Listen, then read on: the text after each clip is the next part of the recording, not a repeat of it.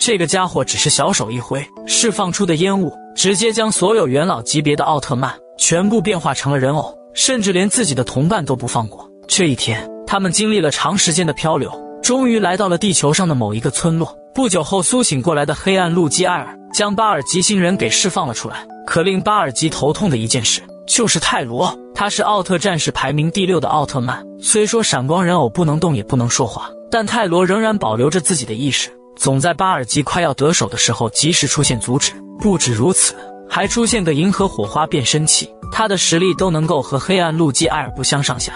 而那个能够熟练操控银河火花的少年也出现了，他就是我们的主人公小光。当小光完成变身后，就连另一旁的泰罗都瞪大了双眼。银河首次出现，直接震惊在场的所有人。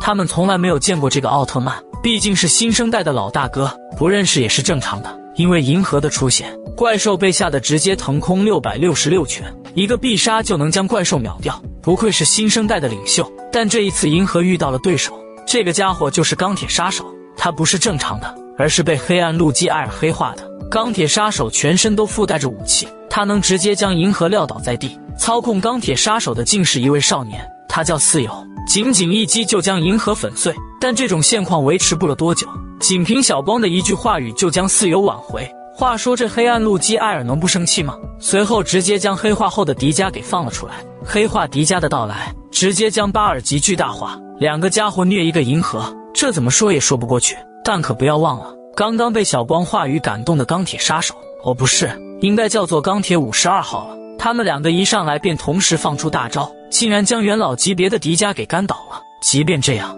黑暗路基艾尔也不罢休，他竟然将伊卡复活了过来。这个家伙最擅长的就是模仿。